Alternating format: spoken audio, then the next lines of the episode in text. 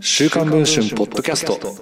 今話題の文春スクープを5分で解説。電子版デスクの村井源がお届けします。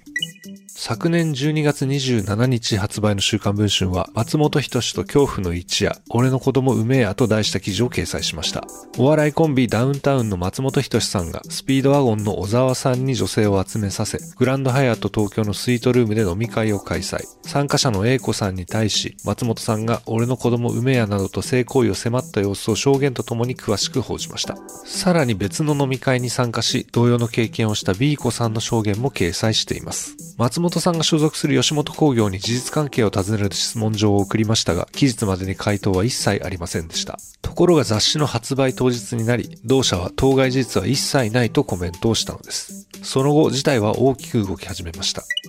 年が明けた1月5日、週刊女性プライムが松本人志の性加害疑惑を告発した女性本当に素敵で最後までとても優しくて会合終わりにスピードワゴン小沢に送っていたお礼メッセージと題した記事を掲載。飲み会の直後、A 子さんが小沢さんに対し今日は幻みたいに希少な会をありがとうございました。松本さんも本当に本当に素敵でなどと送信していたことを報じたのです。この記事を受け、松本さんは同日、X にとうとう出たねと投稿、高らかに勝利宣言をしたのでした。吉本の関係者によると、小沢さんは自身と英子さんしか入手できない LINE のスクリーンショットを芸人仲間に横流し、松本さんはこれを公開すればええやんなどと息巻いていたといいます。しかし、松本さんは X に投稿することで飲み会の存在自体を暗に認めてしまい、結果的に吉本のコメントと矛盾が生じてしまったといいます。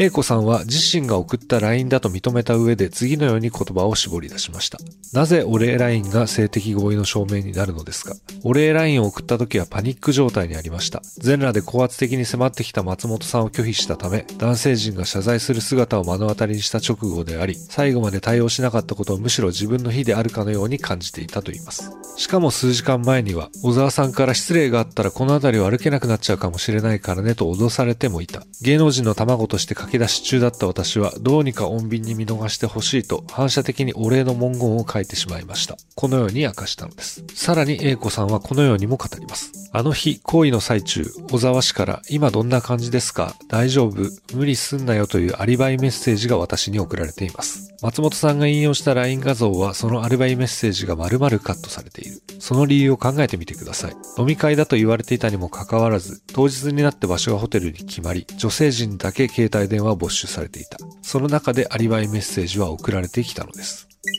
そして A 子さんはこのように語りました。今思えば全て彼らの計画通りだったのです。これまでどれだけの女性が同じ思いをしてきたかを想像するだけで吐き気がします。松本氏を擁護する方々から8年後になぜ告発するのかと批判されているようですが、私としてはここまでこぎつけるのに8年もかかったことが悔しくて仕方ありません。なぜならこの件が公になるまでにも、彼らに騙された被害者が存在すると思うからです。今後裁判となっても私は何度でも証言台に立ちますし、仮に示談金を提示されようとも一銭も受け取るつもりはありません。